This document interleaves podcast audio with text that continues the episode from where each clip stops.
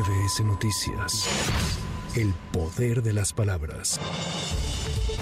El coordinador del PAN en el Senado, Julen Rementería, se bajó de la contienda por la gubernatura del estado de Veracruz y anunció que cerrará filas con el proyecto de José Francisco Yunes Zorrilla. A través de un video difundido en sus redes sociales, el senador panista resaltó que desde hace tiempo pidió la realización de una encuesta para seleccionar al aspirante más competitivo, pero los tiempos y las circunstancias de la Alianza Nacional no lo permitieron.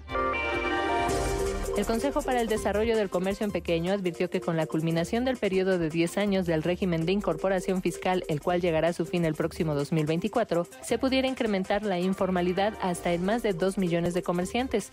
Por ello, hacen un llamado a las autoridades hacendarias a extender esta medida recaudatoria.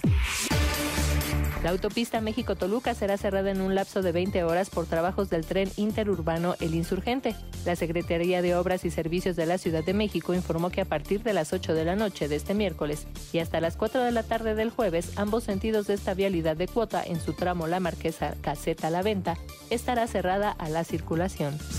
La Secretaría de Gestión Integral de Riesgos y Protección Civil activó la alerta amarilla por pronóstico de bajas temperaturas para el amanecer del jueves en cinco alcaldías. Estas son Azcapotzalco, Benito Juárez, Coyoacán, Cuauhtémoc y Miguel Hidalgo. La dependencia informó que el pronóstico es de temperaturas bajas de entre 4 y 6 grados Celsius entre las 0 horas y las 8 de la mañana. Además, activó alerta naranja por temperaturas bajas y heladas en las demarcaciones Álvaro Obregón, Coajimalpa, Gustavo Amadero, Iztacalco, Iztapalapa, Magdalena Contreras, Milpa Alta, Tláhuac, Tlalpan, Venustiano Carranza y Xochimilco, donde se esperan temperaturas de 1 a 3 grados.